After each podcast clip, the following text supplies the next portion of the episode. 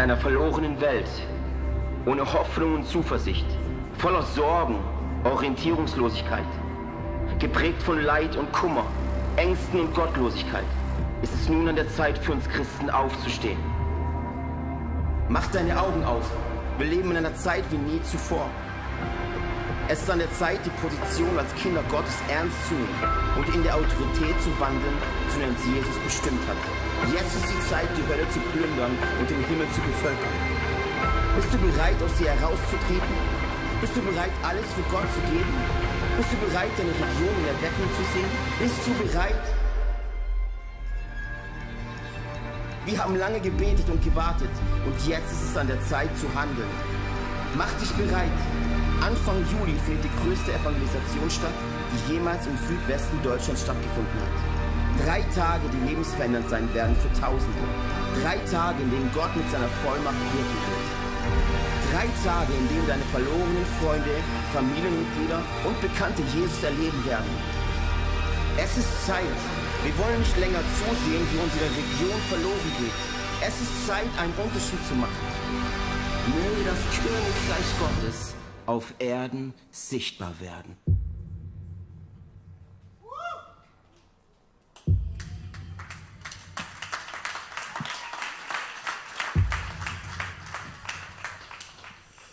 Yes!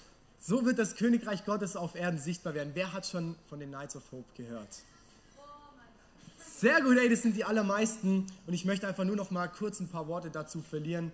Ähm, Revive the World von Christ for All Nations, eine evangelistische Organisation mit David Roth, der MLD auch hier war vor ein paar Wochen, haben gesagt, okay, wir spüren, dass im Schwarzwald was geht.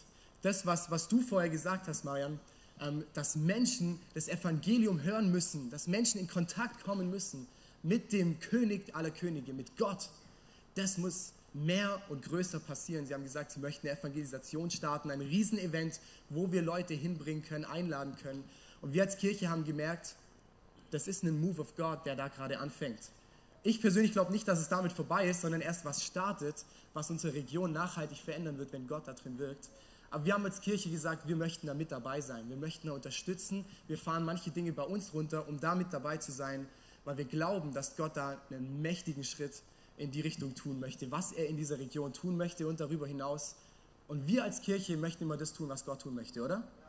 Also ich möchte nicht irgendwas tun, wo Gott nicht drin ist, sondern ich möchte das tun, wo Gott gerade drin ist. Und genau deswegen haben wir gesagt, da möchten wir mit dabei sein, wir werden es unterstützen, wir werden alles geben dafür und werden sehen, was Gott da drin tut. Und ich möchte dich einladen, mit dabei zu sein, wenn du das äh, nicht eh schon vorhast. Ist es gut? Come on, ey, ich freue mich so dermaßen, heute hier zu sein. Endlich wieder in Singen, Mann. ähm, es war so schön heute Morgen. Äh, meine Frau und ich, Michelle, wir wohnen ja gerade noch aktuell äh, in Villingen und äh, fahren dann jeden Sonntag, weil wir in Friedrichshafen ja jetzt das Startup gründen und da Kirche voranbringen, ähm, fahren wir ja immer so die Autobahn runter und biegen dann links ab, Bodenseestraße runter bis Friedrichshafen. Leute, ich sage es euch, es war so schön, heute einfach geradeaus zu fahren. Ey, ich liebe Singen. Ich habe den Hohentwie gesehen, die Stadt so ein bisschen. Ich mit, ist es meine Heimat? Ich habe hier, eben Elias hat es gesagt, auch mit Elias eine Zeit lang ein paar Jahre gewohnt, äh, jetzt nicht mehr aktiv, aber wir als Schwarzwald-Bodensee sind ja eh so verbunden und ich freue mich so, heute hier sein zu dürfen bei euch. Dich brauche ich nicht. ähm, und ich bin, ich bin gespannt, was wir heute so erleben oder was wir schon erlebt haben, aber freue mich so hier zu sein und möchte euch echt auch herzliche Grüße aus, aus Friedrichshafen mitbringen. Ähm, wir feuern euch an aus Friedrichshafen, wir spüren auch den Rückenhalt ähm, von, von euch dass wir ein Startup gründen können, dass wir das Königreich Gottes auch in Friedrichshafen weiter voranbringen dürfen, ähm, gemeinsam mit Gott. Und wir sind ein bisschen mehr als ein Jahr dran und Gott tut echt Großes. Und es ist echt spannend. Mich hat vor kurzem jemand gefragt, Simon, was hast du in diesem bisschen mehr als einem Jahr jetzt gelernt, wo du das Ganze leiten darfst gemeinsam? Und ich habe nur gesagt, ganz ehrlich, wir tun ja richtig viel, oder? Es ist ja nicht so, dass wir nur rumsitzen, sondern ich glaube, wenn wir mit der Liebe Gottes konfrontiert werden, führt es immer zu einer Aktion. Aber wenn du so ein Stück zur Seite trittst, Harry hat es heute Morgen nicht anders gesagt, als ich mit ihm zu, geredet habe hier über Singen, und guckst, was Gott tut, dann kannst du nur zu einem Schluss kommen. Es ist einfach nur Gott, der seine Kirche baut. Der Psalm sagt es nicht umsonst. Wenn Gott, der Bauherr, nicht die Kirche baut, nicht sein Tempel baut, ist alle Mühe umsonst. Und das dürfen wir in Friedrichshafen erleben. Wir erleben es hier in Singen, oder? Wir erleben es im ganzen Schwarzwald-Bodensee. Und wir haben eine, eine ganz große Leidenschaft. Und das ist das, dass das sich weiter ausbreitet. Dass wir sehen können, wie Gott seine Kirche weiterbaut. Und wir wollen dafür ein fruchtbarer Boden sein, dass das passieren kann. Yes. Seid ihr ready? Für die Predigt. Ähm, ich bete noch zum Start und dann legen wir los, okay? Jesus, ich danke dir dafür, dass wir heute Morgen hier sein dürfen. Ich danke dir dafür, dass, dass du da bist. Ich danke dir dafür, dass jeder Einzelne von uns hier ist, auch hier im Livestream ist. Und ich bete dafür, dass du jetzt durch mich sprichst, dass wir, wenn wir dein Wort hören, es wirklich in unsere Herzen reinfallen darf und Veränderung bringt, Jesus. Ich danke dafür, dass du es in uns bewirkst, dass du der Anfänger und Vollender von unserem Glauben bist. Und darauf stellen wir uns in deinem Namen, Jesus. Wir lieben dich. Amen. Amen. Amen. Yes, wir in der Kirche, wir haben ja Werte, die kennen wir sechs Werte und einer davon ist relevant. Wir sagen als Kirche, wir sind relevant, wir möchten am Puls der Zeit sein, oder? Oder? Yes. Am Livestream, oder? Und am Puls der Zeit zu sein, heißt, wenn ich drüber nachdenke, viel weniger, wir haben die neueste Videotechnik, wir haben die neueste Lichttechnik, das ist auch cool und ich liebe das. Wir haben auch nicht die neueste den, den neuesten LED, da gibt es noch welche mit viel weniger Pixeln oder viel kleineren Pixeln. Ähm, das ist nicht, was am Puls der Zeit aussagt. Das ist alles schön und gut, aber ich glaube, am Puls der Zeit heißt genau eins. Wir stellen uns die Frage, welche Sachen beschäftigt gerade die Welt? Was sind Fragen, die gerade um uns herum in der Welt, in der Gesellschaft, in der wir uns befinden, herrschen? Und was sind Antworten darauf? Wir fragen uns, was ist vielleicht der Zeitgeist? Was herrscht gerade um uns herum und wie möchte Gott da drin wirken? Oder wie können wir Gott vermitteln, dass es Leute verstehen und annehmen können? Das ist, wie wir relevant verstehen. Oder wie ich relevant ganz persönlich auch verstehe. Was heißt es? Ich glaube, wir brauchen eine mega prophetische Sicht auf diese Welt. Ich glaube, es ist ein großer Punkt, wieso es Propheten gibt. Gott beruft Menschen, die speziell was tragen, eine Gabe, die sie uns weitergeben sollen oder auch die prophetische Gabe, dass wir aus einer Vogelperspektive sehen können, was passiert gerade in dieser Welt. Was die prophetische Sicht sagt, ist, okay, wir sehen, was passiert vielleicht auch sichtbar, aber auch unsichtbar gerade. Was sind Zeitgeister? Was möchte Gott darin tun und wie können wir darin agieren? Und ich glaube, wir als Kirche sollten alle diesen nach uns ausstrecken nach einer prophetischen Sicht, dass wir erkennen, was findet auch gerade um mich herum statt. Was ist äh, in meiner Familie gerade vielleicht für ein Geist? Was herrscht da gerade? Und wie kann ich da drin Licht sein und Gott und sein Königreich da reinbringen.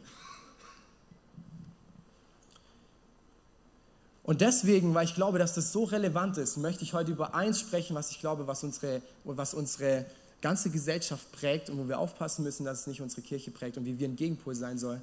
Ich habe die Predigt genannt heute, ich muss sterben. Die Sonne scheint, alles cool und dann kommt, ich muss sterben.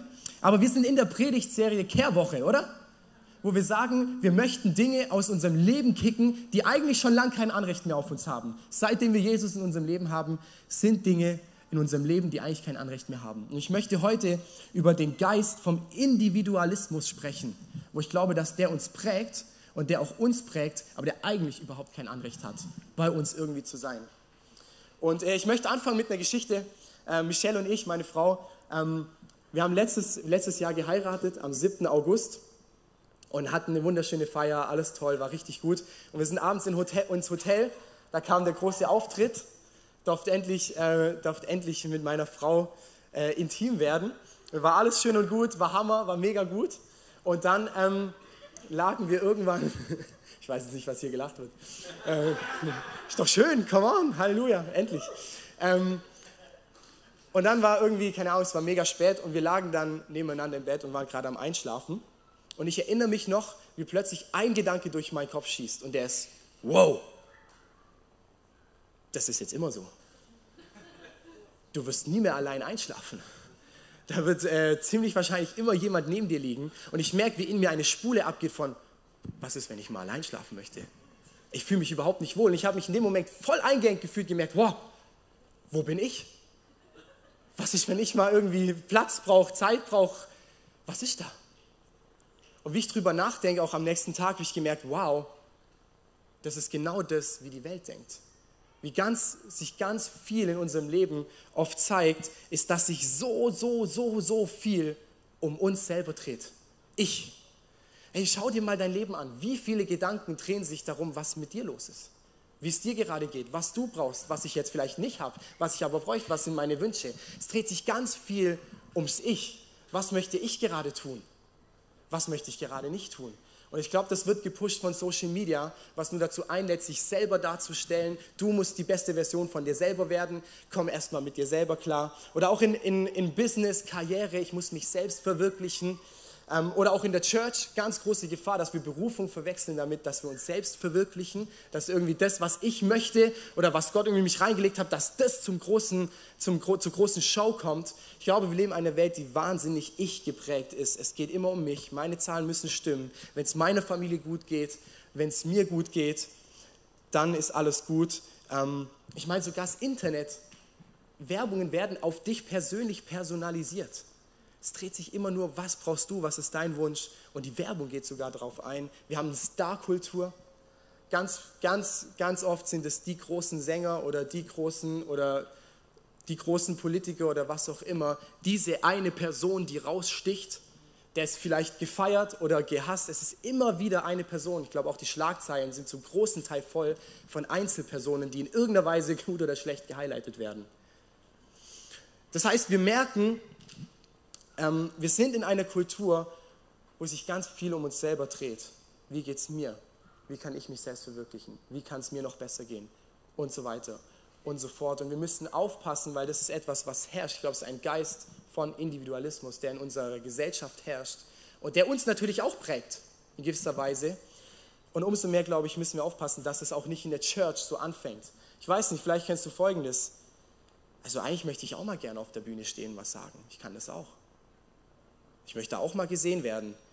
Hey, der Worship muss mir gefallen. Aber fand ich, hat heute nicht so mir gefallen.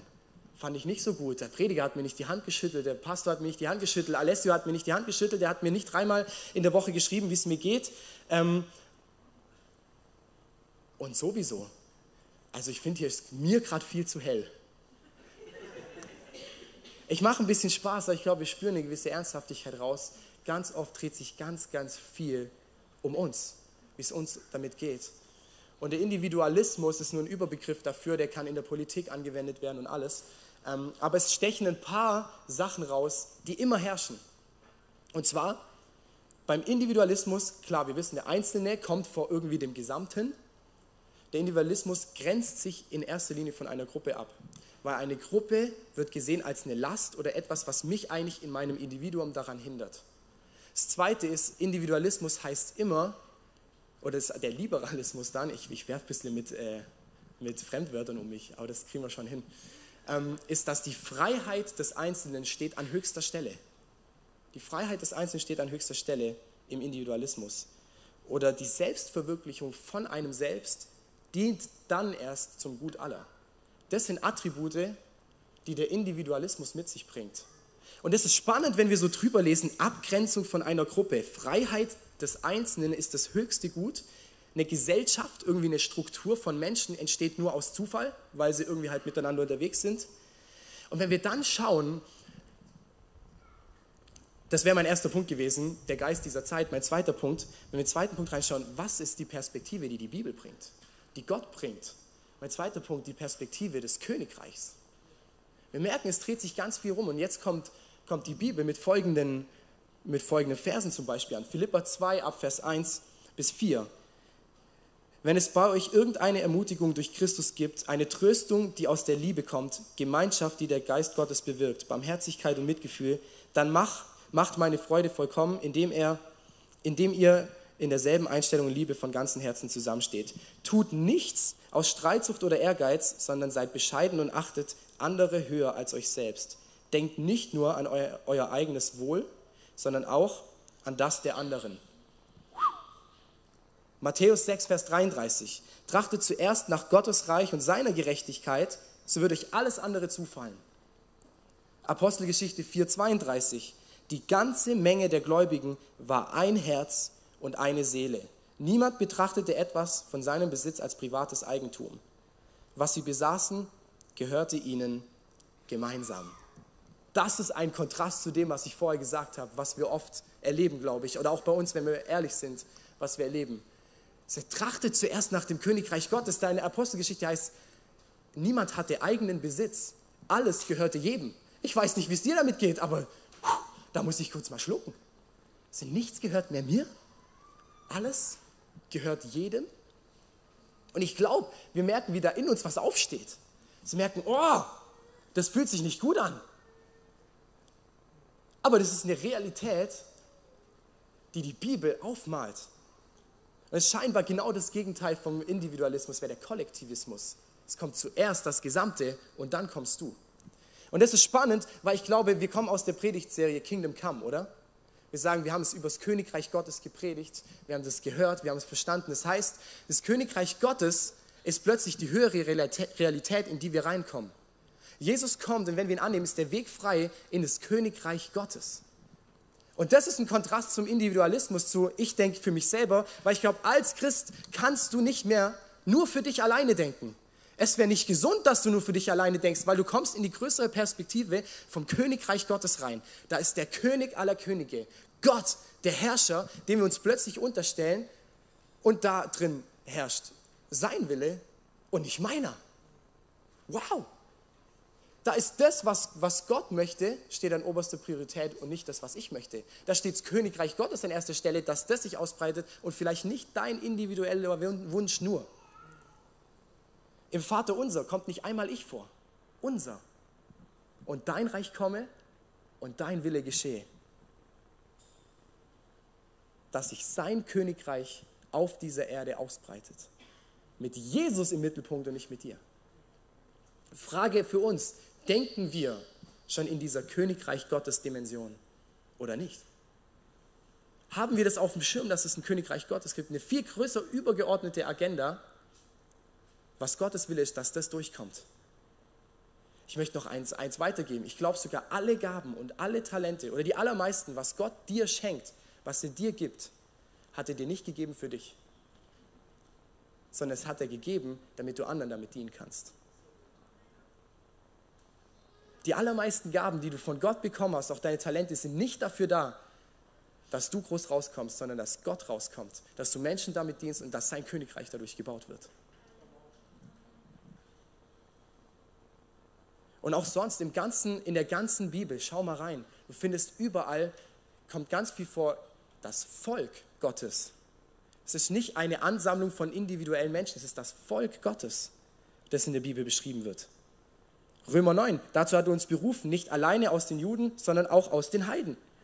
Wie er denn auch durch Hosea spricht, ich will das mein Volk Volk nennen, das nicht mein Volk war und meine Geliebten, die nicht meine Geliebten waren. Und wir sind Teil dieses Volkes. Andere Bilder für diese Masse an Menschen ist der Tempel oder die Braut. Die Bibel sagt, dass wir gemeinsam die Braut Gottes sind wir hatten ähm, Romance Warrior, die Serie, haben wir ganz viel drüber geredet. Ich alleine bin weniger die Braut, sondern wir als Gesamtes sind die Braut Gottes. Wir als Gesamtes sind auch der Tempel Gottes, wird auch in Offenbarung geschrieben. Und das ist krass, weil es geht voll weg von uns. Das heißt, wir gemeinsam sind die Braut Gottes. Dazu, dazu brauche ich euch alle, dass ich sagen kann, ich bin Teil von der Braut Gottes. Das kann ich fast nicht allein der Braut Gottes zum Beispiel oder, oder dem Volk oder, oder sein, seinem Volk werden auch gewisse Attribute zugeschrieben. Zum Beispiel, dass die Pforten der Hölle sie nicht überwinden können.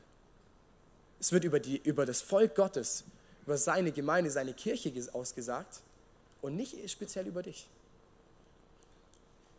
Und ich glaube, wir brauchen einen Wachrüttler. Wir brauchen wirklich so einen richtigen Wachrüttler, zu verstehen, es dreht sich ums Wir. Es geht ums Wir, es geht um eine viel größere Perspektive. Es ist Königreich Gottes und nicht nur um uns selber. Stell dir das Auge vor. Wir haben alle Augen. Was macht ein gesundes Auge? Es sieht den anderen. Oder es sieht die große Masse. Ich sage gerade die große Masse. Wenn mein Auge sich selber sehen würde, wäre irgendwas kaputt. Dann wird irgendwas nicht stimmen. Das Auge ist gemacht dafür, andere zu sehen, das Große und Ganze zu sehen und nicht sich selber.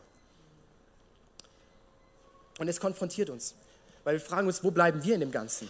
Meine Mom hat mir immer eine Story erzählt, als sie in der Schule war, hat sie eine Nachbarin gehabt. Und meine Mom hat immer irgendwie lustige Kommentare gegenüber meine Nachbarin gemacht, äh, ihrer Nachbarin gemacht. Sie sagt, irgendwie eine witzige Story, äh, irgendwie zum Thema oder von dem Lehrer aufgegriffen. Und die Nachbarin hat das in der Schule immer laut rausgesagt. Und sie hat die ganzen Lacher geerntet und alle immer, ey, Heidi, ich weiß nicht mehr, wie sie heißt, du bist so witzig. Meine Mom hat mir erzählt, wie sie daneben sitzt. Sage, wow, ah, das habe ich gemacht. Das ist mein Joke. Ich habe ich hab die Ehre hier verdient. Ich habe die Lacher verdient. Ich bin so witzig, nicht sie. Ihnen ist was aufgestanden, bis sie gemerkt hat, boah, das triggert mich zutiefst. Eine andere Story, einer aus unserer Kirche hat erzählt, er darf jetzt ein Team aufbauen. Und es sind zwei Leute in der Zeit auf ihn zugekommen, haben gesagt, ey, ich wollte auch dieses Team schon immer aufbauen. Und es gab zwei Reaktionen darauf. Der eine hat gesagt, die, die eine hat gesagt, nach langem Gespräch, voll gut, ey, ich unterstütze dich bei allem, was geht. Ich wollte das Team aufbauen, jetzt machst du, Hammer, ich bin dabei, ich gehe voll rein.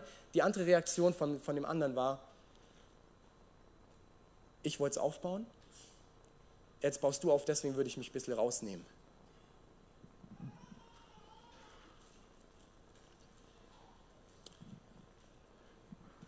Wir merken es überall, wo wir hingucken, dass es immer wieder an uns triggern kann. Oder Anerkennung. Du hast was Gutes gemacht.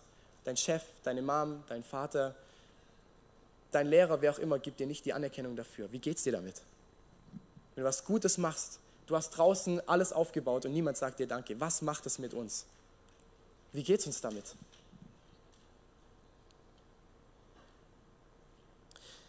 Wieso bin ich da so hartnäckig und gehe da so rein? Weil in uns äh, schreit ja alles danach, sagt, ey, aber wo bin ich? Meine Geschichte vorher mit, mit der Hochzeitsnacht, da wo ich gemerkt habe, was, was steht da in mir auf? Sag ich so, oh, wo bin ich in der ganzen Story? Wo sind meine Sachen? äh, wie, wie geht es mir damit? Was ist, was ist mit mir? Zähle ich vielleicht nicht mehr? Habe ich mich da irgendwie verrannt? Und das ist spannend, Punkt Nummer drei. Gott sieht den Einzelnen. Bekannte Story Lukas 15, Vers 4. Wenn jemand von euch 100 Schafe hat und eins davon sich verirren lässt, wenn eins sich davon verirrt, lässt er dann nicht die 99 in der Steppe weitergrasen und geht dem Verlorenen nach, bis er es findet. Und wenn er es gefunden hat, trägt er es voller Freude auf seinen Schultern nach Hause. Dann ruft er seine Freunde und Nachbarn zusammen und sagt zu ihnen, Freut euch mit mir, ich habe mein verlorenes Schaf wiedergefunden. Ich sage euch, im Himmel wird man sich so genauso freuen. Gott sieht den Einzelnen. Und es ist ganz wichtig, dass wir das verstehen. Gott geht brutalst aufs Individuum ein. Auf jeden einzelnen von uns geht Gott sowas von krass individuell ein. Hier das Gleichnis, das Jesus bringt, sagt, er freut sich so krass, schreibt eine Riesenparty, wenn ein verlorenes Schaf zurückkommt. Ich glaube, der Heilige Geist ist nichts anderes als die Demonstration davon, wie individuell Gott jeden einzelnen von uns sieht und kennt. Weil Jesus war ganz Gott und ganz Mensch, aber er war, weil er Mensch war, limitiert auf dieser Erde.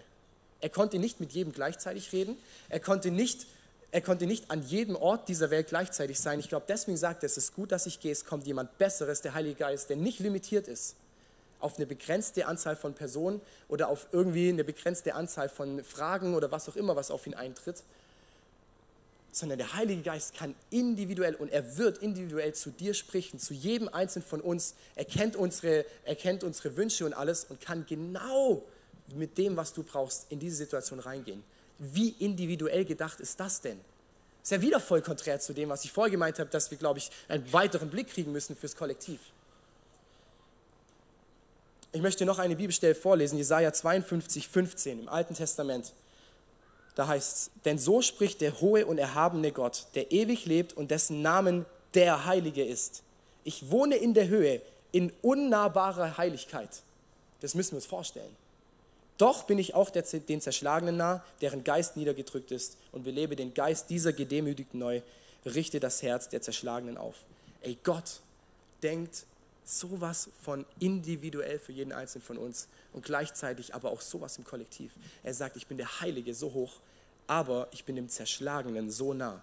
Obwohl ich eigentlich hier oben sein könnte, bin ich dem so nah. Mein dritter Punkt, nee, ist kein Punkt. Das Evangelium vereint beides. Das Spannende ist, wir könnten denken, okay, es gibt den Individualismus einmal, oder so alles dreht sich um sich selbst. Wir merken, okay, davon müssen wir echt wegkommen, hin zum Kollektivismus, wir müssen nur noch in uns selber denken. Und, und das Königreich Gottes, das Evangelium vereint beides. Das Bild vom Hirten in diesem Gleichnis, wo Jesus sagt, er ist, er ist der Hirte, zeigt, der Hirte, der, der guckt, dass das ganze Kollektiv, die ganze Herde vorankommt, dass die alle versorgt sind, aber er geht, wenn nötig, so individuell dem Einzelnen hinterher. Und das ist das, was ich glaube, was Gott in dieser Zeit sagen möchte, wenn es vielleicht so verdreht ist in dieser Welt, was sich alles um uns dreht, ist, dass eine Offenbarung da drin steckt, dass Gott sagt, aber ich sehe dich sowas von individuell. Ich sehe dich im Einzelnen. Und hier ist der Punkt, Punkt Nummer vier. Wie gehen wir damit um, wenn wir merken, dass, ähm, wie, wie soll ich denn das machen? Der Punkt ist, ich habe vorher vom Auge gesprochen, oder? Das Auge, das sich selber sieht, ist krank. Das Auge, das andere sieht, ist gesund. Die Frage ist, wo bleibe ich jetzt bei dem Ganzen?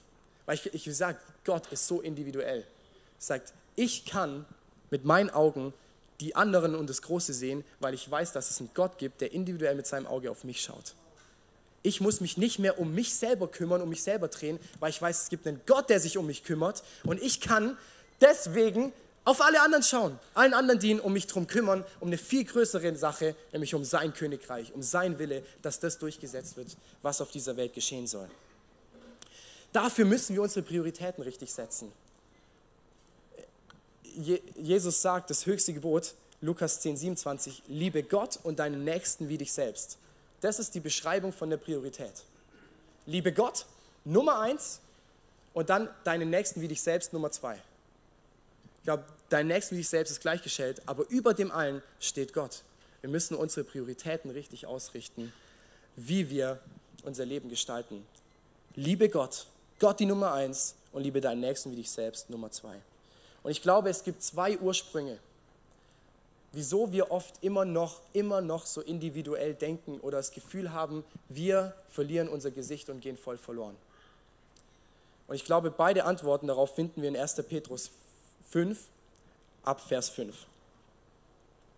Es geht voran, dass, dass, dass Petrus sagt, ey, ihr Leiter, spricht zu den Leitern von Gemeinden, tut es nicht zu eurer eigenen Ehre und Jüngere ordnet euch den Älteren unter. Und dann sagt er folgendes, doch alle müsst ihr im Umgang miteinander Bescheidenheit an den Tag legen, denn Gott widersetzt sich den Hochmütigen, nur den Demütigen erweist er Gnade.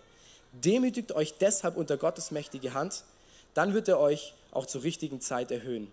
Und werft so alle eure Sorgen auf ihn, denn er sorgt sich um alles, was euch betrifft. Seid nüchtern und wachsam, euer Todfeind, der Teufel, streicht wie ein brüllender Löwe herum und sucht nach einem Opfer, das er verschlingen kann. Dem müsst ihr im festen Glauben widerstehen. Spannend, es kommt ein bisschen raus, wie ernst das Ganze ist, wenn er da noch über den brüllenden Löwen, den Teufel redet. Gesagt, es gibt, glaube ich, zwei Ursprünge. Wir finden die Antwort hier. Nummer eins, Mangeldenken und Angst. Die Angst davor, dass ich zu kurz komme. Wo bleibe ich in der Gleichung? Wo bin ich? Ich werde nicht gesehen. Ich werde nicht versorgt. Und ich glaube, Gott möchte dir heute begegnen als der liebende Vater, der sagt, ich sorge um meine Schafe. Ich sorge um jeden Einzelnen für dich. Ich, ich kenne auch sogar deine Wünsche. Ich kenne, was dein Herz möchte, aber ich möchte, dass du mir vertraust, weil ich für dich sorge. Du kommst nicht zu kurz. Das Auge Gottes schaut auf dich. Und das ist genau der Punkt, was ich vorher meinte. Wir müssen nicht mehr auf uns schauen und es muss sich nicht mehr um uns selber drehen, wenn wir realisieren und annehmen, dass es einen Gott im Himmel gibt, der uns über alle Maßen versorgt. Im Petrus hier heißt es, und werft alle eure Sorgen auf ihn, denn er sorgt sich um alles, was euch betrifft. Er sorgt sich um alles, was dich betrifft. Die große Frage ist, die Versorgung Gottes steht dir offen. Reicht es dir aus? Und nimmst du diese Versorgung auch an? Und das heißt manchmal, dass wir im Glauben gehen müssen weil Gott Dinge anders macht, als wir sie machen. Das heißt, der erste Ursprung, Mangeldenken bzw. Angst. Die Angst davor, ich komme zu kurz. Und die Antwort Gottes darauf ist, ich bin dein Versorger. Ich habe vorher davon gesprochen, wie geht es uns, wenn wir merken, wir könnten Ehre für was bekommen, aber wir bekommen es von Menschen nicht. Aber wir suchen es vielleicht noch. Es war ein Game Changer in meinem Leben, als ich verstanden habe, ich mache die Augen zu und ich gehe zu Gott und sage, Gott, ich hole mir jetzt Ehre von dir. Frage ist, reicht es dir aus? Reicht es dir aus, dass Gott sagt, du guter und treuer Diener, ich sehe dich, was du gemacht hast. Ich sehe, was du alles hinter den Kulissen aufgeräumt hast, wie du die Klos geputzt hast und wie du die Stühle gestellt hast. Ich sehe das. Ich sehe, wie du zehn Jahre für deine Oma gebetet hast und jetzt ist sie gesund geworden. Ich sehe es. Reicht es uns aus, dass wir uns diese Versorgung, auch unsere Ehre, auch von Gott abholen? Weil du sagst, andere haben, haben voll viel Geld, haben ein richtig schönes Haus, richtig schönes Auto, haben vielleicht noch schöne Frau, schöner Mann, was auch immer. Wie geht es dir damit? Kannst du gönnen? Kannst du sagen, oh, so gesegnet. Ich möchte ihn auch segnen. Ich weiß, Gott ist, hat mich auch gesegnet. Er wird mich versorgen. Er kennt meine Wünsche. Oder steigt in dir was auf? Oder du sehnst dich nach einem Partner. Schon ewig. Und jeder um dich herum heiratet oder kommt mit irgendjemand zusammen und du nicht. Glaubst du, dass Gottes Versorgung ausreicht? Dass Gott gut mit dir weint und dass Gottes Auge auf dich schaut und dich sieht? Die Antwort auf Angst und Mangeldenken ist die Versorgung Gottes. Und ich glaube, dafür müssen wir ihn erkennen, wie er wirklich ist, als der gute und liebende Vater. Die Bibel sagt, wenn wir um Brot bitten, würde uns kein Stein geben. Und ich habe das Gefühl, manchmal laufen wir mit dem Mindset rum, äh, wenn nur weil wir manche Dinge nicht sehen, dass Gott uns nur Steine geben möchte. Er ist der gute Vater, er wird uns das Brot geben, wenn wir darum bitten. Der zweite Ursprung ist, glaube ich, Stolz oder Egoismus. Oder auch falsche Demut ist auch nichts anderes als Stolz. Und Stolz und Egoismus, was muss dafür geschehen? Markus 8, 34, 35. Dann rief Jesus zu seinen Jüngern in die, Menge, in die Menge zu sich und sagte, wenn jemand mein Jünger sein will, dann muss er sich selbst verleugnen, er muss sein Kreuz aufnehmen und mir folgen. Denn wer sein Leben unbedingt bewahren will, wird es verlieren. Wer sein Leben aber wegen mir und der Heilsbotschaft verliert, der wird es retten. Ich glaube, für, für Stolz und Egoismus gibt es eine Realität, die wir brauchen, und es ist der klare Tod. Jesus sagt es so klar und ich möchte es auch so klar sagen. Wir müssen unser Leben verlieren, wir müssen sterben, unser Ego muss sterben. Das ist nur der alte Mensch. Der ist mit Jesus eigentlich schon lange am Kreuz gestorben. Bloß oft wollen wir ihn doch noch irgendwie annehmen. Dein alter Mensch denkt nur über sich nach. Dein alter Mensch ist stolz. Dein eigener alter Mensch wird egoistisch. Dein neuer Mensch, der in Kontakt gekommen ist mit dem Heiligen Geist, der ist nicht so der ist völlig frei. Das ist übrigens wahre Freiheit. Ist, dass ich mich nicht mehr abhängig machen muss von dem, was um mich herum passiert, sondern Freiheit ist, weil ich Gott habe. Boah, kann ich seinen Willen sogar tun.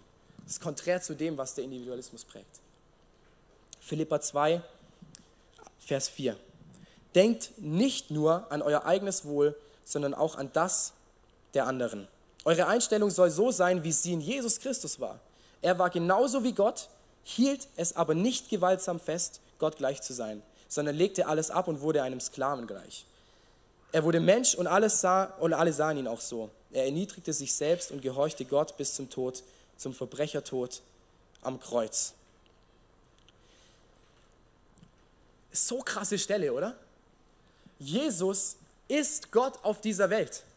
Das heißt, er hat jedes Anrecht darauf, alles in Anspruch zu nehmen für sich, weil er ist Gott. Und die Bibelstelle sagt, und das, das lesen wir, wenn wir in, in, das, in die Geschichten von Jesus reinschauen, er hielt nicht gewaltsam daran fest. Was ist das für ein Vorbild? Obwohl er das Recht hätte, wir haben es ja nicht mal, obwohl Jesus das Recht hätte, hielt er nicht gewaltsam daran fest. Und jetzt wird es noch krasser, sondern er erniedrigte sich und gehorchte Gott. Bis zum Tod, Verbrechertod. Er wurde in einem Sklaven gleich. Das war der niedrigste von allen Menschen. Jesus Gottes Sohn, Gott selbst. Und was Paulus hier sagt, das macht es genauso wie Jesus. Und Alter, das ist eine Challenge. Aber das ist genau das, was hier geschrieben wird. Was hat, was hat Jesus gemacht? Er hat sich, obwohl er Gott ist, er hat sich dem Willen des Vaters untergeordnet. Und das ist nichts anderes als Demut. Und Demut ist der Konter auf den Stolz. Demut ist der Konter auf unseren Stolz wichtig ist, dass wir nicht probieren, irgendeine charakterliche Antwort zu finden auf, ich muss wegkommen von mir und bin irgendwie in Bescheidenheit unterwegs. Das wäre mega aus eigener Kraft herauszuarbeiten und es wäre falsche Demut auch wieder Stolz. Charakterlich wird, wird, unser, wird sich unser Charakter verenden, wenn wir das suchen, was die geistlich, der geistliche Ursprung ist, und es ist wahre Demut. Was heißt Demut?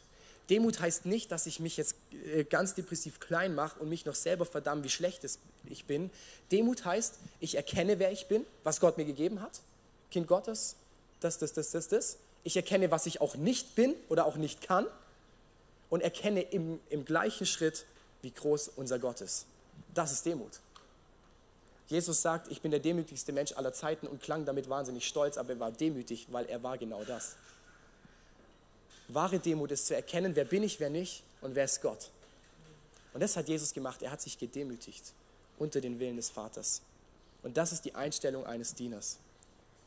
Sagt, nicht mein Wille, sondern dein Wille soll geschehen. Jesus betet im, im, im äh, Garten Gethsemane unter Schweiß und Blut, hey, wenn es irgendwie geht, lass dieses Kreuz an mir vorübergehen.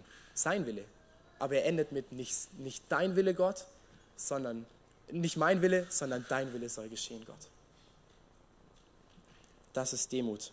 Jesus sagt selber in Matthäus 23, 12, wer, wer sich erniedrigt, wird erhöht werden. Und das heißt zu erkennen, wie viel, es heißt auch oft zu erkennen, wie viel Hilfe wir brauchen. Ey, wir sind hilfsbedürftig, oder? Ich möchte eine göttliche Ehe führen oder eine göttliche Kindererziehung, göttliche Freundschaften. Das geht nicht aus mir heraus. Es geht nur mit Gott zusammen.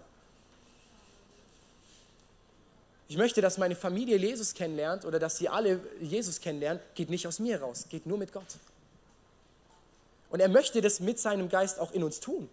Die Frage ist nur, demütigen wir uns drunter und lassen ihn auch machen. Und ich glaube, auch da braucht es eine Begegnung mit dem großen, mächtigen Gott, mit dem König, dem es wert ist, sich unterzuordnen. Sprüche 18, Vers 12 heißt, vor dem Sturz will manche hoch hinaus, doch der Ehre geht Demut voraus. Sprüche 11, 2 kommt Übermut, dann kommt auch Schande. Doch Weisheit ist mit Demut verknüpft. Wie schlau ist es, sich zu demütigen unter Gottes Wille? Dann kommt Ehre und dann kommt Weisheit. Es wäre mega dumm, nicht zu tun. Und gleichzeitig stirbt unser Egoismus, unser Stolz, dass sich nur um uns selber dreht. Und wir können frei werden davon und uns ausrichten zu dem, was Gott tut. Ich glaube, wenn das geschieht, dann kann genau das passieren, was Gott tut die ganze Zeit. Das ist das große Sehen und das, das kleine, den Einzelnen sehen jeden Einzelnen individuell darauf eingehen, weil es muss sich nicht mehr um uns drehen. Mein letzter Punkt, Punkt 5, ist ein Teil von etwas Großem. Und das ist genau das, wenn wir über das Wir sprechen und wenn, so ich sage mal, ich habe meine Predigt genannt, ich muss sterben, das Ich muss sterben. Besserer Titel ist vielleicht, sich unterzuordnen, sich richtig einreihen. Ähm, wir müssen uns ja nicht selber verlieren, das wäre auch wieder falsch. Ähm, ist, dass wir Teil von etwas Riesigem sind. Gottes Idee ist, dass er sagt, okay, Volk Israel ist mein auserwähltes Volk. Es ist nur ein Up and Down. Ich bringe Jesus in diese Welt. Dadurch ist der Weg frei, dass jeder in dieses Volk Gottes eintreten kann. Dass der Weg frei ist, dass wir in diesem Volk Teil von dem Königreich Gottes sind. Und das Königreich Gottes soll sich ausbreiten durch jeden Einzelnen auf dieser Welt. Das heißt, wir sind plötzlich in einem Movement drin von Gott, das weltweit agiert. Gott möchte, dass jeder Einzelne das Königreich Gottes ausbreitet und das, und das im Gesamten wird es sichtbar werden und ganz groß. Ein Königreich vom Sieger, ausgestattet mit der Gottesmacht, mit der Macht, die alles überwinden wird. In 1. Petrus 2, Vers 4 und folgende heißt es, kommt zu ihm, dem lebendigen Stein, das ist Jesus die Menschen haben ihn zwar für unbrauchbar erklärt, vor Gott aber ist er eine ausgesuchte Kostbarkeit. Und lasst euch selbst als lebendige Steine aufbauen zu einem geistlichen Haus, einer heiligen Priesterschaft, die geistliche Opfer bringt, an denen Gott Freude hat, weil sie durch Jesus Christus wirkt. Das heißt, wir sind dazu aufgerufen, in diesem großen Movement, in diesem in, diesem, in dieser Riesenbewegung, die Gott tut, weltweit, wo wir ein Teil davon sind, dass wir uns darin einbauen lassen, wie als lebendige Steine. Und ich habe hier mal Steine mitgebracht. Es ist wie, jeder einzelne von uns ist so ein Stein. Das ist vielleicht, das ist vielleicht der Elias, oder? Das bin ich. Dann haben wir hier noch ähm, den George aus Washington, der das Königreich Gottes baut, wie auch immer und so weiter. Wir haben hier den Thomas, wir haben den Gerhard. Und so baut sich das auf, einer nach dem anderen. Und nicht nur begrenzt auf Singen, nicht nur begrenzt aufs ICF, sondern begrenzt weltweit sogar. Dass es, dass es immer höher wird und immer mehr zu einem Tempel wird, zu einem Haus wird, in dem Gott wohnt und einzieht. Und da sind wir, jeder einzelne, ein lebendiger Stein davon. Das ist die Realität und du kannst das beziehen auf alles. Du kannst anfangen in deiner Familie, in deiner Small Group, in deinem Team, aber dieser Blick ist noch viel größer. Ist auch nicht nur ICF Singen, nicht nur ICF Schwarzwald-Bodensee, es ist nicht nur sogar ähm, irgendwie Baden-Württemberg oder Deutschland, sondern wirklich weltweit sind wir eingebaut in the Move of God, wie er sein Königreich Gottes auf dieser Erde ausbreitet und immer mehr sichtbar macht. Und du wirst dafür gebraucht. Weil du wirst mit Menschen in Berührung kommen, in deinem Umfeld, im Job, in der Schule, in der, in, in der Familie, wo auch immer. Da werde ich nicht hinkommen. Da wird auch nicht der größte Mann Gottes in irgendeiner Weise hinkommen, sondern da bist du dazu gerufen, da das Königreich Gottes mit reinzubringen. Lass dich einbauen in dem, in dem großen Haus Gottes und werde Teil davon. Und wir brauchen uns einander, dass das Ganze funktioniert. Und wenn einer irgendwie shakt, dann stehen die anderen da und es bleibt fest, weil wir füreinander und miteinander da unterwegs sind. Und so wie der Zement, der da reinfließen würde, der Heilige Geist, bringt es untereinander in uns hervor.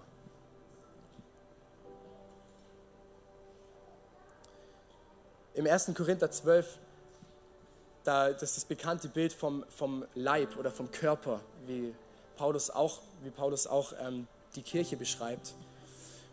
Und das ist, das ist mega das starke Bild. Und das ist genau der Punkt, sagt, wenn es einem Körperteil schlecht geht, hier in Vers 26, wenn ein Glied leidet, leiden alle anderen mit. Und wenn eins besonders geehrt wird, freuen sich die anderen mit. Zusammen seid ihr der Leib von Christus und einzeln genommen Glieder davon. Das ist genau der Punkt. Und das möchte ich, dass wir als Kirche genau das leben, du das lebst, wenn du in deinem Alltag unterwegs bist. Ist das, wenn es einem Teil schlecht geht, das kann auch sein, dass es irgendein jemandem sch schlecht geht oder der, irgendeine eine Kirche in Singens schlecht geht, dann sind wir da mit dabei. Es ist uns nicht egal, weil wir leiden da gleich mit. Oder wenn, wenn Christen irgendwo verfolgt werden, leiden wir da ein Stück weit mit, weil sie sind miteinander verbunden. Wir kennen das alle, wir stehen nachts auf und stoßen mit unserem, mit unserem kleinen Zeh noch irgendwie an den Schrank. Es tut höllisch weh. Da tut nicht nur der Zeh weh, ey, das krampft unseren ganzen Körper zusammen, oder? Und gleichzeitig, und das möchte ich, dass wir das in unsere DNA reinbringen, freuen wir uns so hart mit, wenn irgendwo in einem Teil von dem ganzen Leib was Gutes passiert. Wir freuen uns damit und müssen nicht an uns selber denken, äh, was ist mit uns? Hat Gott uns vergessen? Hat Gott vielleicht auch mich vergessen? Nein, er hat was Gutes getan. Er bringt da Segen. Ich weiß, dass er mich sieht und auch da Segen bringen wird. Amen. Amen. Ey, lass uns aufstehen. Ich möchte gemeinsam für uns beten.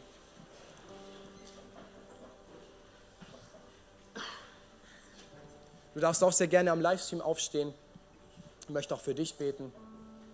Und lass uns, lass uns alle mal die Augen schließen. Und so, wie wir vor Gott sind, lass uns mal ehrlich sein. Das kann nicht sein, dass du, es kann sein, dass du irgendwo während der Message gemerkt hast, wow, ich merke, da ist immer noch Stolz da. Ich glaube, das müssen wir immer wieder fighten. Oder du merkst, oh, da ist Mangeldenken da. Ich kenne es aus meinem eigenen Leben. Ich habe zu mir am meisten gepredigt heute. Da möchte ich für uns beten und ich möchte es brechen im Namen von Jesus. Und wenn du merkst, da ist was oder ich möchte davon loskommen, darfst sehr gerne die Hand heben, du darfst deine Hand aufs Herz legen, darfst sie einfach ausstrecken ähm, und dann lass uns gemeinsam dafür beten. Wenn du merkst, okay, ich möchte, oder ich merke, da ist irgendwo Mangeldenken da, da ist irgendwo Angst vielleicht da oder da ist auch, auch, auch ein Stolz da, oder so ein, so ein egoistisches nur um sich selbst drehen. Ja, und, ich, und ich bete für uns. Ich sage, danke Jesus, danke Jesus, dass du deinen Geist geschickt hast. Dass dein Geist in uns lebt und wir in ihm. Und ich danke dafür, dass wir frei werden können von allem, was nicht von dir kommt. Und ich bete jetzt für jeden Einzelnen von uns, der merkt, da, fehlt, da ist Angst da, da fehlt das Vertrauen, dass du uns versorgst. Und ich spreche ich spreche deine Versorgung über jeden einzelnen von uns aus. Sag Gott, du bist der Versorger. Du bist der, der uns sieht, der uns kennt, der uns liebt, der uns das zur richtigen Zeit geben wird, was wir brauchen. Und wir sagen in deinem Namen, Jesus, diese Angst und dieser Mangel, Du musst gehen im Namen Jesus. Du hast keinen Platz mehr. Wir sagen, Jesus, da, wo, wir, wo du uns jetzt aufzeigst, wo wir noch stolz sind, wo wir immer wieder merken, oh, es, es dreht sich doch um uns. Ähm, Jesus, da bete ich jetzt für Demut in deinem Namen. Ich möchte, dass du uns jetzt in diesem Moment wirklich begegnest als der große, herrliche Gott, wo wir es lieben, uns unterzuordnen, wo wir uns lieben, uns in seine Arme werfen zu dürfen, weil wir wissen, dass du es so gut und mit uns weinst. Und wir demütigen uns wirklich unter deine Hand, weil wir es aus uns heraus nicht produzieren können, aber du in uns, Jesus. Und dafür danke ich dir in deinem Namen, Jesus.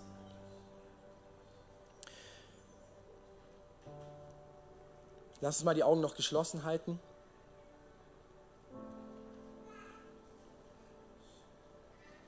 Und vielleicht bist du jetzt da und sagst, okay, ich habe irgendwie äh, viel gehört, viel von Jesus gehört, irgendwie, der das Königreich Gottes in diese Welt bringt, der mich liebt, der mich sieht, der auch einen Plan für mein Leben hat. Und du sagst, ich habe noch nie diesen Jesus so richtig kennengelernt. Ich habe ihn auch vielleicht noch nie eingeladen, dass er Realität werden darf in meinem, in meinem Leben. Und da möchte ich dich jetzt dazu einladen, ähm, dass du gleich mit mir betest und diesen Schritt gehst, zu sagen, okay, ich möchte dich, Gott, wenn es dich gibt, wenn du mich versorgst, wenn du es gut mit mir meinst, dann möchte ich, äh, dass, ich dass ich dir begegne. Ähm, möchte dazu kurz erklären, wie das, wie das Ganze gleich ablaufen wird. Ich habe das vorher schon gesagt, wir aus uns heraus können es nicht produzieren. Es ist wie ein Weg, von dem wir abgekommen sind, weil wir aus uns heraus nicht gerecht und heilig werden können. Gott ist aber heilig und dadurch ist eine Trennung in unserem Leben. Und Gott sagt, ich möchte aber nicht, dass eine Trennung in unserem Leben ist. Ich schenke meinen Sohn, Jesus Christus, in diese Welt. Der stirbt am Kreuz dafür, dass der Weg zum Vater wieder frei ist dass wir eintreten können ins Königreich Gottes, dass alle Schuld und all das, was uns belastet, was wir getan haben, was an uns getan wurde, nicht mehr zählt. Und dadurch ist der Weg frei zum Vater. Und der Vater krönt uns und möchte dich krönen als Königskind, ausgestattet mit seinem Geist und mit seiner Autorität auf dieser Erde hier sein Königreich auszubreiten. Mit allen, mit allen Augen geschlossen. Wenn du merkst, yes, ich möchte das heute festmachen. Ich möchte sagen, ja, Gott, du, dieser Gott soll, soll, soll heute mir begegnen, dieser Jesus soll mir begegnen, soll in meinem Leben wirksam werden, darfst du jetzt sehr gerne einfach die Hand heben, damit ich weiß, mit wem ich bete. Und auch wenn du das am Livestream bist, heb trotzdem deine Hand, auch wenn ich dich hier nicht sehe. Wenn du merkst, dass den Schritt möchte ich gehen, dann darfst du sehr gerne noch deine Hand heben. Yes, come on, Dankeschön. Und ich möchte von hier vorne vorbeten und lass uns als gesamte Kirche das nachbeten und gemeinsam die zwei hier im Raum unterstützen auch ähm, die Leute, die noch am Livestream sind, okay? Danke, Jesus, dass du uns liebst. Danke, dass du mich siehst. Danke, dass du mich liebst. Ich gebe dir mein Leben, alles, was mich beschäftigt. Ich möchte Teil von dieser großen Familie sein. Jesus, begegne mir in deinem Leben, in meinem Leben. Heiliger Geist, ich lade dich ein, in meinem Leben zu wirken. Du bist die Nummer eins in meinem Leben. Amen. Amen. Lass uns einen fetten Applaus geben. Danke, Jesus.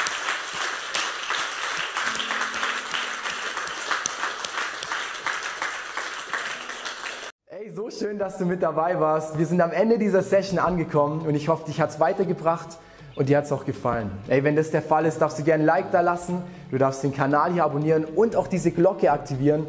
Dann wirst du nichts mehr verpassen hier, was auf diesem YouTube-Channel abgeht. Wir haben hier alle Locations aufgelistet, wo wir uns physisch jede Woche treffen. Und wir würden es lieben, wenn du dir die raussuchst, die am nächsten von dir ist und mal vorbeikommst, dass wir dich da begrüßen dürfen und dich da auch kennenlernen dürfen. Hey, und wenn dir gefällt, was wir hier machen, was wir auf diesem YouTube-Channel hier machen, dann darfst du uns auch da sehr gerne unterstützen, ganz finanziell. Du hast hier einen QR-Code zu PayPal, wo du ganz einfach spenden kannst. Oder du findest auch den Link dazu, zu allen anderen Möglichkeiten, wie du uns unterstützen kannst, direkt in der Infobox. Und da kannst du sehr gerne draufklicken. Und vielen Dank an alles, was du da auch gibst.